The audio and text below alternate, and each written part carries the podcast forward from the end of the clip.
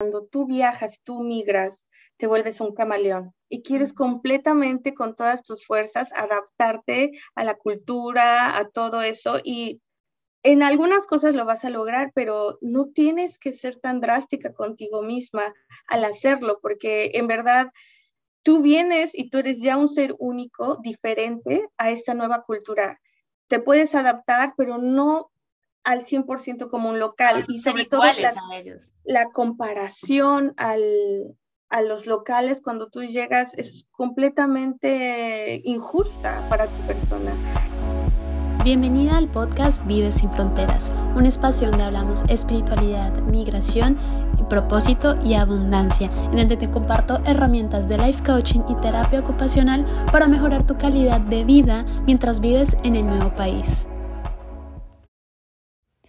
Bienvenida a un nuevo episodio del podcast Vive sin Fronteras. Muchísimas gracias por tu escucha, por tu lealtad, por dejarme estrellitas en la plataforma que te encuentres, ya sea en iTunes o en Spotify.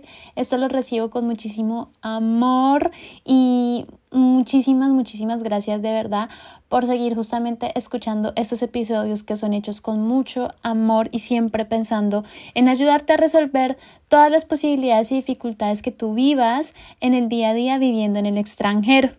Antes de iniciar y dar introducción a este episodio que está que explota la cabeza con Galia Meléndez, te quiero justamente invitar porque eh, a partir del 17 de septiembre, del 15 de septiembre, abrí aplicaciones para Diosa. Diosa es mi mentoring principal, eh, es un programa en el cual te va a permitir a ti, te va a ayudar definir y tener muchísima más claridad en tu proyecto profesional en el extranjero. Es el único programa que mezcla toda la parte mágica de leyes universales, pero también cómo vamos a colocarlos a tierra, cómo tener en cuenta también las características y contexto específico de la migración. Es un acompañamiento que va a ser de tres meses donde no vas a estar sola, vas a estar conmigo, vas a tener sesiones individuales, pero también vas a tener una hermosa comunidad de mujeres que han emigrado y que se encuentran en la misma situación que tú.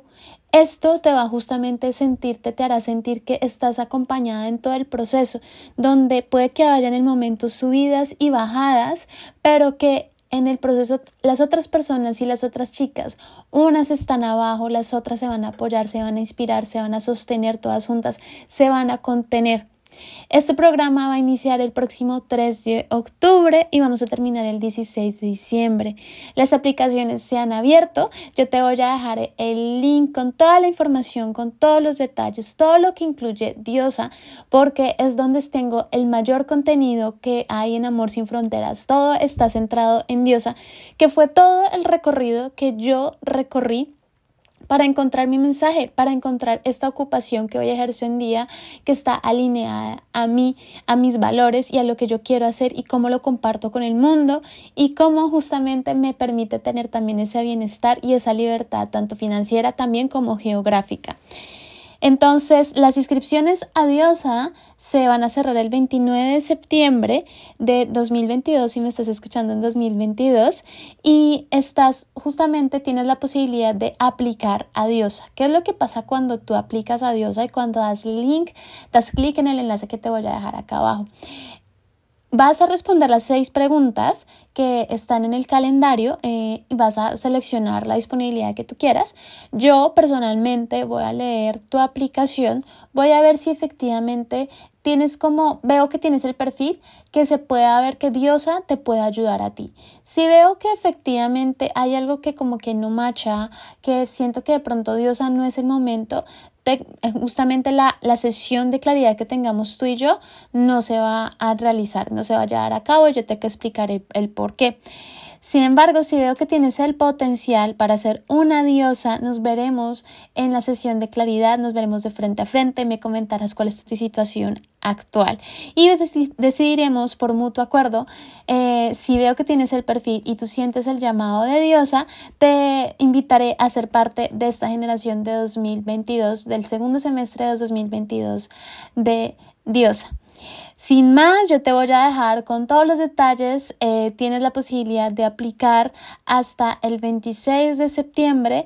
Eh, y que pues tengamos la oportunidad que me conozcas, que nos veamos, que yo evalúe tu caso personal y estaré muy feliz y muy agradecida también si quieres entrar en esta, en esta nueva generación de estas chicas que por ahora eh, hay vendido de todo el mundo. Tenemos chicas de Australia, de Canadá, de Estados Unidos, de Alemania, de Francia y pues qué bonito que tú también puedas recorrer este camino si estás presentando hoy en día sensaciones de limbo profesional, frustración, estancamiento, si no sabes lo que, hace, lo que quieres hacer. Si eres una mamá primariza que paró su vida profesional y ahora se quiere integrar nuevamente al mercado laboral, que no estás teniendo esa independencia económica o que tal vez quieres justamente también iniciar un proyecto personal, este yo creo que Diosa te puede brindar todo eso. Diosa es un llamado a conectar con nuestra energía femenina para balancearnos mucho mejor en nuestra también en nuestra energía masculina y aprendamos justamente a variar en un solo día nuestra, con nuestra energía femenina y con nuestra energía masculina.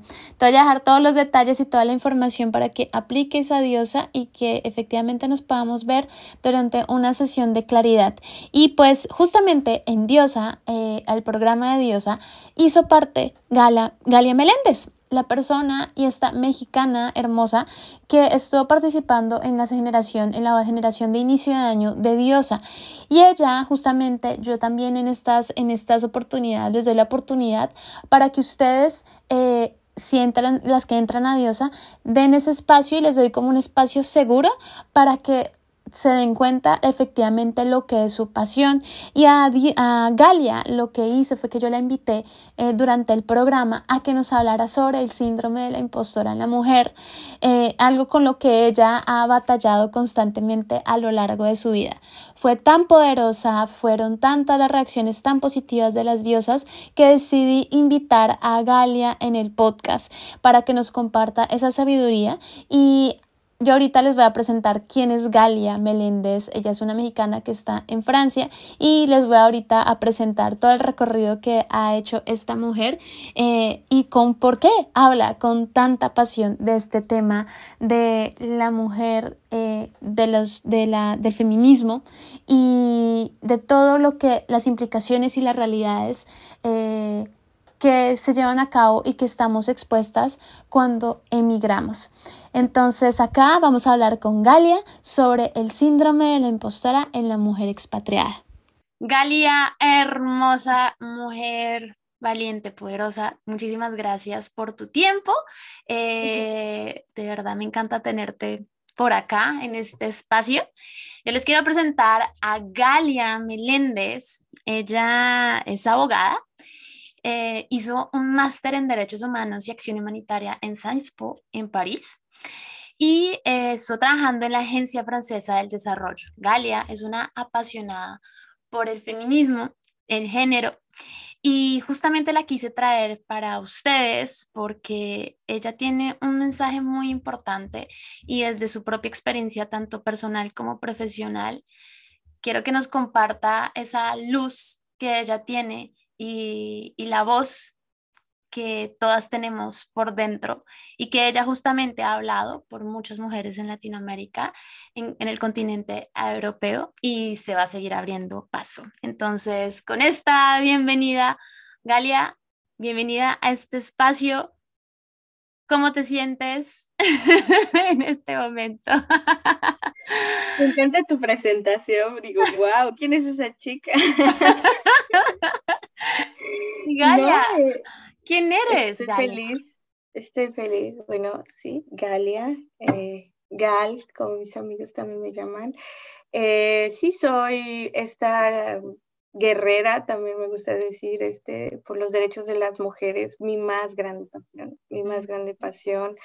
Eh, cuando te encontré a ti ya, ya la conocía, ya sabía que era mi pasión el feminismo y los derechos de las mujeres, pero ha sido todo un gran camino llegar hasta aquí. Todo, pues como alguna vez dijimos, ser la voz de varias mujeres es una gran responsabilidad. Incluso hoy estar aquí en este podcast, este era mi mayor como miedo, que fue, oye, voy a ver hablar de, este tema, entonces, que ahorita lo vamos a introducir, pero bueno, describir, pero pues bueno, esa, es, esa soy yo, la gran guerrera que, quiero ser también en un futuro. Y pues nada, la gran viajera también, eh, la, amiga y la, que tiene una risa bastante... tengo, tengo miedo de reírme porque es bastante fuerte mi risa. Y ya, nada, hermana, aquí andamos.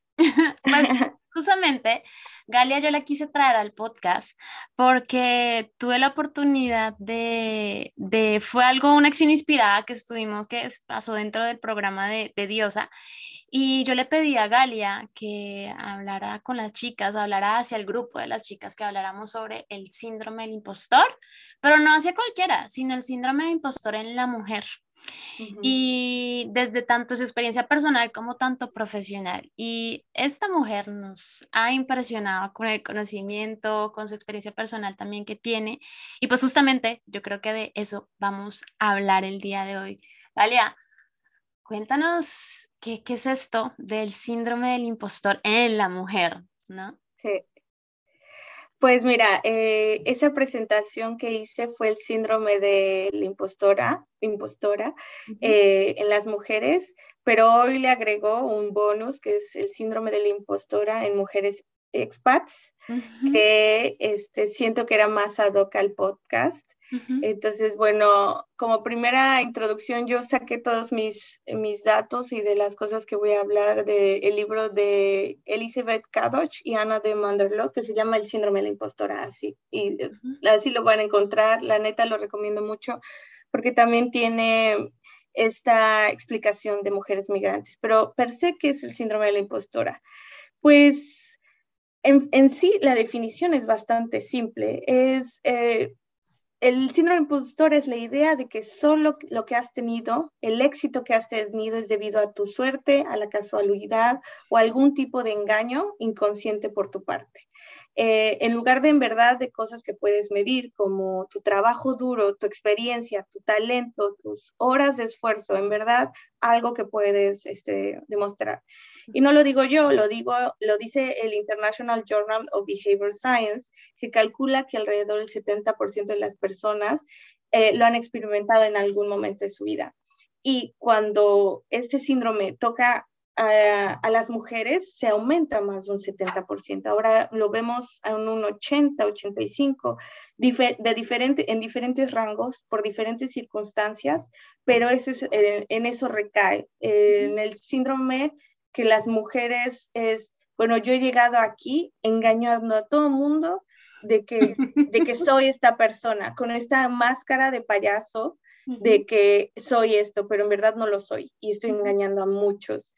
Y yo lo veo también este síndrome como, como en Harry Potter, como este de mentor, que llega y te absorbe la confianza, que llega es como un señor detrás de tu, eh, estás detrás de tu puerta y dice, oye, ya te caché, ya te caché que no, es, no eres lo que dices ser, eh, tus éxitos no son por en verdad lo que tú haces y todo este teatrito se te va a caer. Ese es un miedo, es completamente mental, no existe, pero mira cuánta población lo sufre. Totalmente, mira, por ejemplo, yo personalmente, yo como lo viví, es que tuve la, mira, tuve fortuna, ¿viste? Y eso mucha gente, muchas chicas lo dicen. No, pues es que yo creo que eso fue suerte, no, pura casualidad, pues porque pues, ya, sí, yo, yo me encontraba ahí cuando, digamos, cuando tú recibes admiración de la otra persona, eh, cosas muy pequeñas, como estás de bonita, hoy, ah, no, pues fue el primer vestido que encontré ahí, pues ya, ¿sí? Ah, como reducimos nuestros logros y los simplificamos algo, como, ah, pues fue por pura casualidad que yo me encontraba en el lugar y la persona correcta. Claro. Y eso es, evalúa justamente cómo tú recibes los cumplidos. Yo creo que eso es algo muy importante y, y algo que para empezar, primero darte cuenta que está presente ese síndrome de la impostora y segundo, también empezar a darte cuenta, decir como ahora lo recibo, porque, y eso justamente es lo que quiero que nos hables justamente de, de, eso, de cómo procesarlo, porque sé que vas a hablar justamente como los diferentes tipos, yo acuerdo que eso me acuerdo muchísimo, los diferentes tipos de, ¡ay, ahí estoy! Así, de, ¿Cuáles te, te, acuerdas? Uno, tres, cinco, me identifiqué con todos. Pues, como, tú decías, mira, eh, hay varios estudios que lo han hecho, muchísimos justamente eh, este, revistas de psicología, más que nada son los que se dedican a estos eh, estudios. Hay uno, lo que iba solo brevemente mencionar, el, el estudio de la Universidad de Cornell, donde un profesor ve eh, la reacción de sus alumnos ante eh, calificaciones malas. Las calificaciones de las mujeres al ser malas, ellos, ellas su reacción es, yo me saqué una mala calificación porque yo no soy buena. Y del lado de los hombres, o sea, quiere decir que es una invalidación interna. Y la, del lado de los hombres es, yo me saqué una calificación mala porque el el examen fue muy duro, el profesor fue muy severo, él no nos dio las lecturas, entonces la validación ahí es externa, ellos sí ven a más afuera y ahí recaen muchas cosas, pero justamente hay, hay varios tipos. Esta psicóloga que se llama Valerie Young de la Universidad de Nueva York nos muestra cinco tipos de, síndrome de la impostora y ustedes me dirán a cuáles se reflejan. Pues está la perfeccionista. Eh, que lo, tiene alto nivel de autoexigencia y metas casi, casi inalcanzables. Pero no te digo inalcanzables como, ay, es que está muy difícil, sino es que yo quiero poner tres días de trabajo en un periodo de seis horas. O, o sea, en verdad, dejándote un margen de error casi nulo para que te puedas eh, decir, sí, mira, yo puedo, míralo perdona mi francés, lo chingona que soy, ¿sabes? O sea, está la perfeccionista. La experta tiende a infravalorarse y pese a poder estar muy, muy preparada, nunca se siente que sabe lo, que, lo suficiente. Yo ahí fue cuando detecté la, el síndrome del impostor. ¿Y es dónde más lo veo? ¿Sabes dónde más lo veo, Galia? Digamos que mm. estamos hablando justamente de mujeres migrantes, lo reflejamos mucho en el tema del idioma, Primero, no hablo lo suficientemente bien el idioma claro. y no soy lo suficientemente buena. Digamos, por ejemplo, si me escogieron a mí, me empiezo a comparar con los locales. Eso es lo peor, eso es lo peor, pero yo creo que mi adición a este síndrome de la impostora en los expats es que cuando tú viajas, tú migras, te vuelves un camaleón y quieres completamente con todas tus fuerzas adaptarte a la cultura, a todo eso y en algunas cosas lo vas a lograr, pero no tienes que ser tan drástica contigo misma al hacerlo, porque en verdad tú vienes y tú eres ya un ser único, diferente a esta nueva cultura. Te puedes adaptar, pero no al 100% como un local y sobre todo la, la, comparación al, a los locales cuando tú llegas es completamente injusta para tu persona. Yo me acuerdo que un día iba, estaba haciendo como todo el proceso de los impuestos aquí en Francia y yo decía, pero es que cómo la gente lo entiende tan bien. Claro, llevan toda su vida viviendo en este sistema y yo llevaba algunos años, pero entiende en un francés súper jurídico cómo funcionan los impuestos. Obviamente, y la del error era yo compararme con un nativo local que había escuchado lo de los impuestos desde que tenía seis de sus padres, ¿sabes? Entonces, ahí está mm. la experta. La experta yo también soy la impostora experta. Bueno, el tercero es la Superwoman, que ahí creo que no sé si tú te identificaste, que mm, es, tengo que hacer todo, eh, lo voy a hacer sola, el, trabajo de varias personas, está demostrado que, si no, no estoy eh, demostrando que soy lo suficiente, que soy lo suficientemente cualificada. Y es ahí esta superwoman que se autosobotea también al hacerlo, porque es como me estoy autoexigiendo, ejerciendo incluso un tipo de violencia a sí misma para eh, mostrar que valgo, porque obviamente el síndrome impostor es una súper falta de confianza en sí misma, pero que se intersecciona en muchísimas eh, reacciones de nuestra persona. El cuarto, que se parece un poco a la Superwoman, que es la yo hago todo, que ese es el miedo a pedir ayuda, puesto que se siente que si lo hace estará denotando un síntoma de debilidad.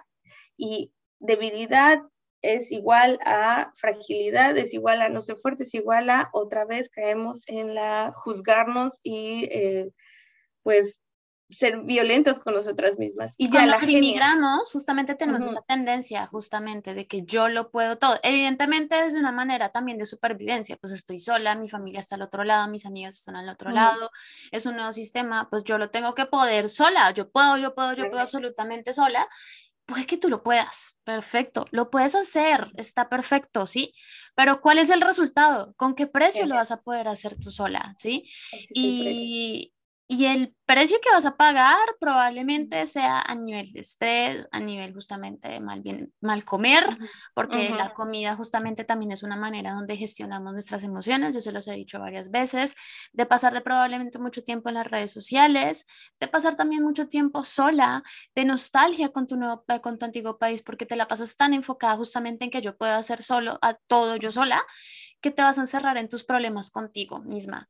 Y a veces es necesario saber pedir ayuda en este tema y, pedir ayuda desde cualquiera, desde un amigo, desde una comunidad, desde unirte a una comunidad, desde ir a un psicólogo, ir a un coach, hacer parte de un curso de desarrollo personal, ir a la iglesia, lo que tú sientas que justamente, pero es la pedir ayuda no es una habilidad, pedir ayuda es una fortaleza. Claro, es que creo que eh, caemos en esta definición de tengo que ser fuerte y es alguien muy injusta porque estás en circunstancias muy em, hostiles cuando migras, mm. que aún así eh, no te atreves a pedir ayuda. O sea, es normal, es completamente normal ser vulnerable, estás completamente fuera de tu, de tu pecera, digámoslo así. ¿Y por qué pensar que debes de aún así ser fuerte y todo. Yo por muchos años fui la, soy fuerte, soy fuerte, soy fuerte, soy fuerte, hasta que un día hasta mi psicóloga me dijo, ¿sabías que puedes llegar a tener las cosas que quieres sin tanto sufrimiento? Porque para mí la idea de trabajar y tener eh, algo, llegar a cualquiera de mis objetivos involucraba sufrir.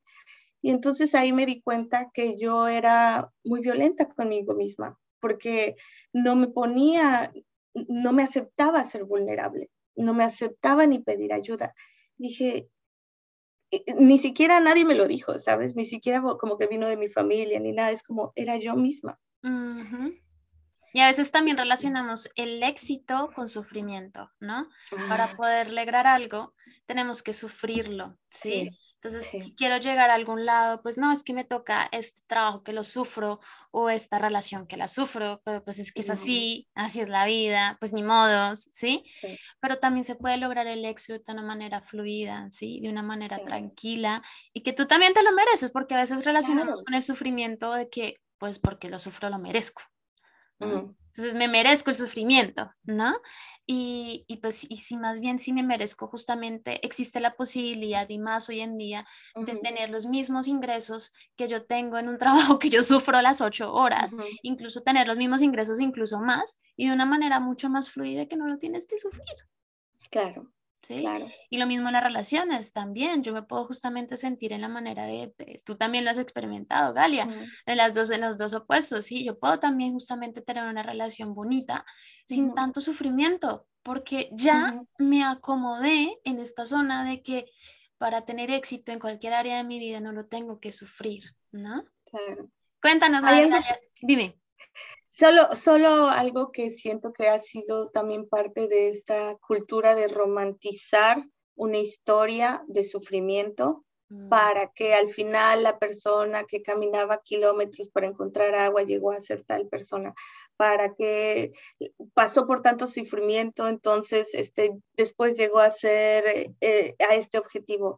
¿Por qué romantizamos que, que hubo este sufrimiento? ¿Por qué no enfocas en lugar nos cuestionamos que ese sufrimiento no debió ocurrir porque varias partes de ese sufrimiento que hablamos vienen de, muchas partes sociales de un sistema difícil de escalar. Entonces, este, por ejemplo, la historia de migrantes es difícil porque no tienes, primero que nada, en la primera línea los papeles para hacer las cosas. Entonces, romantizar esa, ese contexto es muy, muy delicado porque puede revictimizar a la víctima y eso no está bien. Entonces, este, creo que es importante identificar que si tú tienes un objetivo y todo, hay varios caminos que no es el sufrimiento. Y la quinta, eh, síndrome de la impostora, para que terminemos los cinco eh, tipos, es la genia, eh, que se llama que no tolera el fracaso. Ahí ahora estamos hablando de fracasos, porque ni los fracasos ni las segundas oportunidades tolera la genia, porque si falla es la que se castiga más duramente y se, y se experimenta mayor frustración. Mm. Y ahí, ¿cuántos fracasos, por ejemplo, podríamos hablar tú y yo, Eli, hoy? Podríamos nombrar muchísimos, pero no es un fracaso del que te tengas que anclar, es un fracaso de hecho que dices, bueno, qué bueno que pasó porque yo de hecho iba a otro lugar y de hecho no lo vería como fracaso porque a la segunda, tercera vez lo intenté.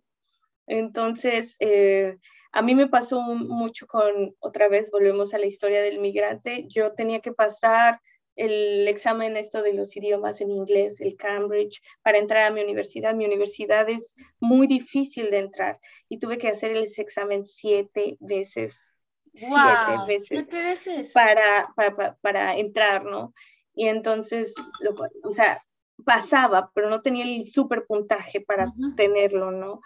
Y yo creo que si no hubiera pasado por esos siete exámenes, siete fracasos, hoy no tendría el nivel de inglés que tengo hoy, porque en verdad me enfoqué, la universidad lo vio y pum, entré y en verdad era un fracaso, me estaba preparando para, para la universidad y hoy, hoy hasta tengo mi diploma.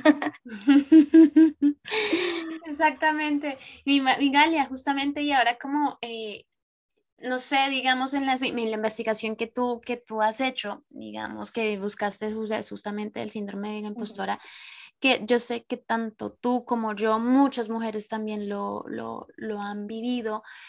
¿Cómo eh, según la literatura, etcétera, cuál es lo como, como lo que se recomienda justamente mm. para poder sobrepasarlo. Claro. A, mí me encantó esa parte última de cuál es el, remedio, la solución para este... Siempre queremos, ¿no? Este los tips, son los cinco tips para sobrepasar, ¿no? Yo, yo tengo el mío, el mío cuando, cuando yo empecé a ver que el síndrome de la impostora estaba no solamente en muchas partes de mi carrera, pero sino también en muchas partes de mi vida personal. Y cuando lo encontré, eh, mi primer momento clave fue detección, detectarlo, incluso como enfermedades este, físicas. La detección a tiempo es, es la solución, porque es ahí donde te das cuenta que en verdad no es que te 80 papeles y la titulitis de tener tantos diplomas para obtener tu objetivo. Es en verdad tu falta de confianza en ti misma, tu falta de fe en, tu, en tus logros, es ahí. Y entonces, cuando yo identifiqué que lo tenía, empecé a, a trabajar ahora sí que en la ley de lo opuesto. ¿Qué es lo que me falta? Pues me falta autoestima. ¿Qué hago? Eh, una de las autoras de este libro ya hacía una lista de logros al final de cada año, como una lista de lo que haces al final de año nuevo, ¿no? O sea, hacía su lista de cosas porque para ella recordarse que todos los meses ella tuvo un logro, chiquito, grande, lo que sea, porque para el siguiente año ella se salía como fortalecida de que todo esto estaba pasando, de que había tenido todos estos logros. Em, y eh, la detección, esa es la, como la clave A. Y la clave B, yo diría que es reconocer el diálogo interno que se produce cuando se presenta el síndrome del impostor. Hay una clave ahí. ¿Qué historia te estás contando a ti misma, de ti misma? Yo a veces me miento a mí misma de una manera tan drástica que digo, no entiendo por qué mi mente, como un ente tercero a mi persona, me manipula de esta manera, pero existe. Y vemos, de hecho hay hasta estudios que vemos que hasta estamos tan controlados por sí, por la mente, que nosotros ni siquiera nos damos cuenta que en verdad nos manipula, nos manda, nos manda pensamientos negativos, nos, nos autosobotea, todo esto, o sea, es, es completamente real. Entonces, yo ahí me di cuenta que el diálogo interno, cuando tú haces una, tú reescribes tu propio guion de tu diálogo interno, es ahí cuando cambias, ahora sí que los chips cerebrales a esto ya no es verdad, esto no es cierto, esto es mi mente jugando conmigo, este es eh, el guion que, que, cambias hacia tu persona, incluso cambiándole em, palabras clave, funciona para nuestro espíritu. Por ejemplo, te dices, toda, yo es que no, no he logrado todavía eh, tener un trabajo aquí en el extranjero, pero si cambias tu diálogo es, todavía no he logrado tener este trabajo, todavía. o lo terminas como con algo positivo al final, porque así tu mente se empieza a creer así de, bueno, todavía nos falta un poco, todavía, pero hay que tener bien, bien, bien cuidado con ese diálogo interno. De ahí hay, hay bastantes como, como tips que, que da el libro, o sea, em, centrarte más también hay, hay varias eh, como en caminos al éxito, pero yo creo que eh, lo que decía el, eh, en el podcast pasado, bueno, en, el, en, la presentación de las chicas, Aristóteles decía, si quieres conocer, tener el conocimiento del mundo, conócete a ti mismo. Si tú te empiezas a conocer, tú em, misma empezarás a tener las herramientas, los talentos, las capacidades, el vocabulario para combatir este diálogo interno para combatir el síndrome de la impostora, porque esta, esta noción de conocerte te va a dar las, las, las pistas de por qué estás haciendo lo que haces. Em, es muy difícil ver hacia adentro, buscar, rascar, ver qué está ahí, qué es qué está pasando, pero al final cuando lo logras en verdad encontraste la mina de oro porque te va a salvar de muchas cosas, incluso del síndrome de la impostora. O sea, es, es una de las, las ahora sí que A, B, C. A, eh, identifícalo, B, cambia tu guion interno. Y C, eh, conócete a ti misma. Y mira que algo, una de las herramientas que digamos, como yo siempre decía, como la, la pastillita contra el veneno, eh, siempre yo lo que hacía cuando inicié todo este recorrido hace tres, cuatro añitos, era hacer una lista de logros, por más pequeñitos que yo lo hubiera vivido en el día a día, y eso me empezó a cambiar muchísimo mi diálogo interior. Otra manera justamente de, de, empezar a darte cuenta de ese diálogo son, es escribirlo. Escribirlo es una manera que yo sé que a ti también te encanta. Sí, y, y, a mí también es una herramienta que, que me ayuda mucho y créeme que eh, al, al, escribirlo es una manera que estamos utilizando viejos viejas redes neuronales que has utilizado desde tu infancia, ¿sí? Entonces, como lo vamos a escribir, pues estamos recordando y estamos reescribiendo esos viejos patrones que se han repetido por tantos años, ¿sí? Entonces, por eso eh, yo te invito que vuelvas a la escritura, a la escritura con papel y lápiz. Eh, si eres muy pro de la parte, eh, de, de la parte ambiental, te puedes conseguir una tablet o algo que es lo que yo tengo. Y, y porque estamos en el mismo con la tablet y con el, el, Apple Pencil, ah, no tiene que ser Apple, pero tiene que puede ser otro. Tú estás haciendo el mismo movimiento y estás utilizando los mismos mecanismos que se activan cuando escribimos, ¿sí? Mm. Entonces, por eso se llama mucho la escritura curativa. Y una de las maneras que digamos que hacíamos juntas contigo en la, en la, en la sesión, en las sesiones, era que básicamente por ejemplo, eh, hay personas que no les, no les funcionan, no conectan con meditaciones, con tapping, etc. Era el caso de Galia, ella no conectaba con eso. Y lo que hicimos básicamente es hacer la misma estructura que se hace en tapping. Y básicamente primera, una primera parte se hace como la parte, como voy a sacar todo esto que estoy sintiendo que me estoy saboteando en este momento, en esta situación. Y luego justamente ya una vez sacado todo esto hacia afuera, ya puedes justamente en la segunda parte escribirte a ti misma como si tuviera otra persona, una versión tuya 2.0 o 3.0. ¿Qué te diría en esa situación? en esa misma situación que estás viviendo ahora. Y eso lo escribes al papel. Y ahí es donde empiezas poco a poco a cambiar ese monólogo interior. Como le estás dando espacio a ese, nueva, a ese nuevo patrón de pensamiento, porque son lo que tú piensas, lo que está en tu mente, son cosas que das significado a las situaciones. es el significado que tú le estás dando a la situación. Si le cambiamos, por ejemplo, el significado eh, de que una botella no es una botella, sino es el, algo para hidratarme. Ya la botella no es botella, sino es hidratación. Es lo mismo, es lo mismo que estás haciendo justamente cuando te permites ya en la segunda parte de la escritura darle un nuevo significado a esa situación y por ende a tu vida.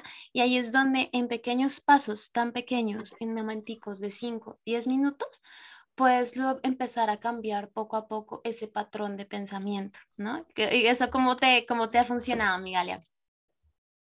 Creo que de la misma situación pueden haber dos perspectivas y dependiendo de la perspectiva que, que la veas, te va, te ayuda. lo mismo el ejercicio que acabas de describir de escribes toda la frustración, lo sacas, en verdad, o sea, sacas todo del, o sea, te echas dos libretas si quieres de todo lo que sacas, porque lo tienes que sacar. Tiene que estar ahí en una hoja. Yo te hice una carta igual que era súper motivante, tenía un buen de sentimientos negativos y todo eso.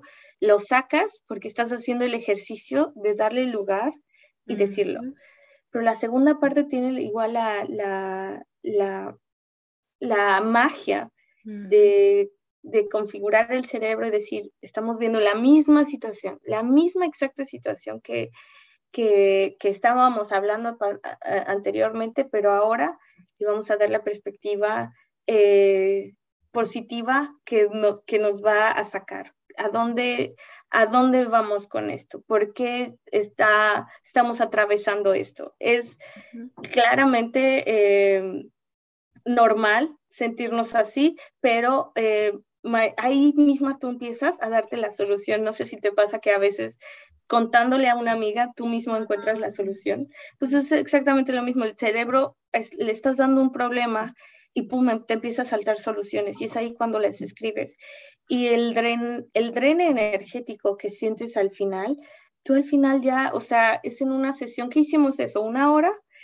Eh, yo de ahí me encantó porque fue como un viernes y el fin de semana pude disfrutarlo. Si no, yo estaba tan frustrada ese viernes que me hubiera deprimido. Sábado me hubiera deprimido el domingo y lunes hubiera ido deprimida al trabajo. O sea, es esa deconfiguración cerebral que podemos y tenemos el poder de configurar para que nos contemos una versión diferente de nuestra propia historia. Y es ahí donde radica la magia de pues completamente cambiar nuestra, nuestra perspectiva y es ahí donde pasan muchas cosas buenas porque igual ahí empiezas a encontrar soluciones, ahí empiezan a ver ideas, ahí empiezan a ver este, pues muchísima sanación que es primordial. Es básicamente recordar tu camino y ver realmente quién eres, ¿no? Pues mi Galia hermosa, me encanta esta sabiduría. Dime, dime, ¿qué quieres? Solo tenía una, porque hay, solo, para mí siento que este era importante, solo para terminar con el síndrome de la impostora, es que hay una trampa, porque este síndrome de la impostora se alimenta. Y es como, como te digo, el dementor este de Harry Potter se alimenta. y este irónicamente, este monstruo, este síndrome, se alimenta de tus logros. Entonces, vemos a gente como Michelle Obama, vemos a gente como Angela Merkel, vemos a gente como Margaret Atwood, mujeres que llegaron a ser grandes teniendo este síndrome de la impostora y es porque llegué a ser tal persona, pero no por mis logros. Y mira de lo que se alimentó ese síndrome fue de todos los logros que, vale ser eh, una canciller en alemana o ser una gran escritora a nivel mundial. Entonces, demos los logros lo que son, son logros, no son alimento para después justificar que he llegado aquí tan lejos, porque eso es lo que me pasó después de entrar a la gran universidad, después de entrar en el gran trabajo, yo aún así, aunque los logros estaban ahí físicos, mostrando ahí los papeles que había hecho tanto logro, yo decía, no, esto ni siquiera es real.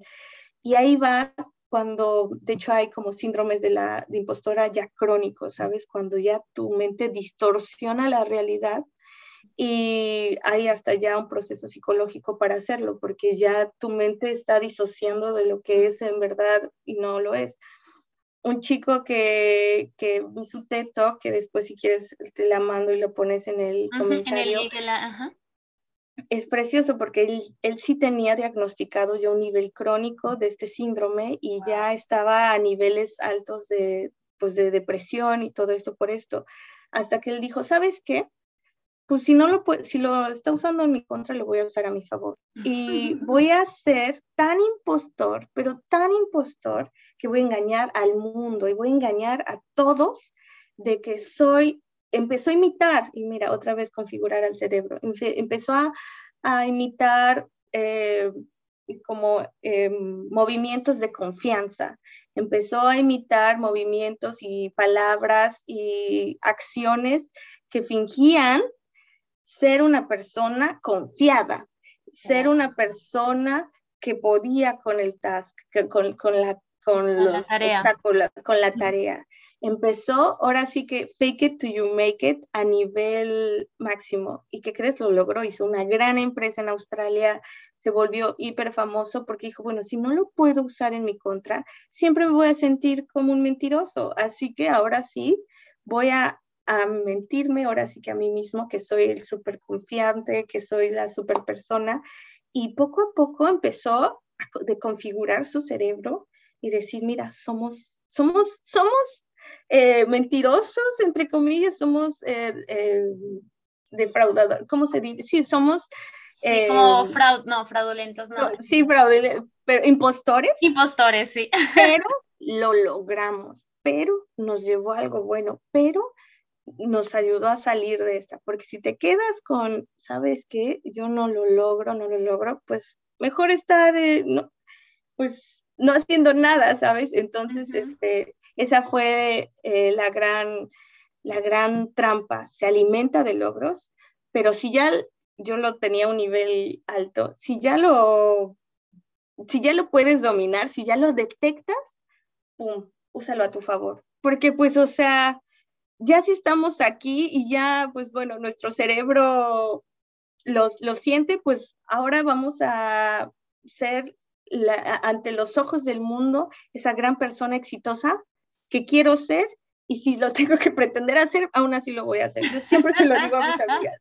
Así de, ya, échatelo, tú vas, o sea, ya, no sé si todavía es mi lado mexicano, que es como, tú, tú vete, tú, mi mamá siempre me dijo eso, siempre fue como, tú no, tú no fuiste a, a Francia tan lejos a, a, hacerte pequeña, tú eres grande. Y si tienes a, yo vi a Justin Trudeau, al, al Ban Ki-moon, que es el exsecretario de, de Naciones Unidas de la ONU, y llegué a hablarles y decirles, hola señor, yo soy tal. Y mis amigos, pero ¿cómo te atreves, Galia? ¿Cómo llegas aquí a hablarle, a, hablarle así tan directamente a tal persona? Y yo, pues es que, o sea, yo finjo en ese momento ser la súper buena eh, diplomática, networking, lo que sea, para llegar a ellos porque pues es, es ese boost que, que, necesitamos de confianza de uno mismo a nosotros mismos. ¡Wow! apasiona el tema. Definitivamente esto confirma que efectivamente este es tu camino, Galia. Yo quiero que, que sigan justamente esta mujer, esta journey que está teniendo Galia, porque ella tiene muchas cosas por compartir y ella obviamente ya sabe que su misión es seguir abriéndose camino en grandes instituciones para darnos más voz a, nosotras. Eh, y también necesitamos de mujeres que suban a grandes cargos para justamente hacernos espacio a nosotras. Y, y Galia justamente, ella lo sume y esa es, esa es su misión y va por todo por ello. Y tú sabes que yo te deseo siempre lo mejor y sé que lo, lo vas lo vas a lograr y como decimos en Colombia, lo vas a petar. ya quedamos que yo regreso al podcast, ahora sí que regreso al podcast cuando, bueno, no sé en cuánto tiempo, pero o sea, cuando ya estoy ahí en esa cima y te digo, mira, yo estaba envisionándola cuando estábamos hace tantos años hablando y mira, hoy es una realidad porque ese es la, como el poder que tú, el curso nos dieron, es como imagínate que sí se puede, imagínate que ese sueño que lo tienes guardado en ese cajón eh, se logra. ¿Cómo se sentiría? y te lo imaginas, lo sientes literal. Y ya de ahí cuando en verdad es una realidad, es lo impresionante de, decir, bueno, o sea, e, era, era el camino, era el tiempo perfecto para, para enfocarme en esto mm. y sacarlo. No hay, en verdad no hay tiempo. Yo me decía una tontería, pero yo decía, no, ya tengo 30 años, ya, ¿para qué? Ya, si quiere, ya hice esto, esto y esto, ¿para qué agarro ese sueño 30 años, o sea, súper joven. Pero bueno, esta sociedad luego nos chuta tonterías a las mujeres también. Yo por eso justamente también las invito a escuchar eh, el episodio que armé justamente para, para los 30. Lo que yo, mi impresión es que me hacía a mí misma hacia los 30 porque aún tenemos esta presión imaginaria sobre cumplir los 30 años. Migalia, muchísimas gracias de verdad por compartir tu conocimiento y efectivamente te estaremos esperando entonces. Regresaré. Un beso, muchas gracias a todas.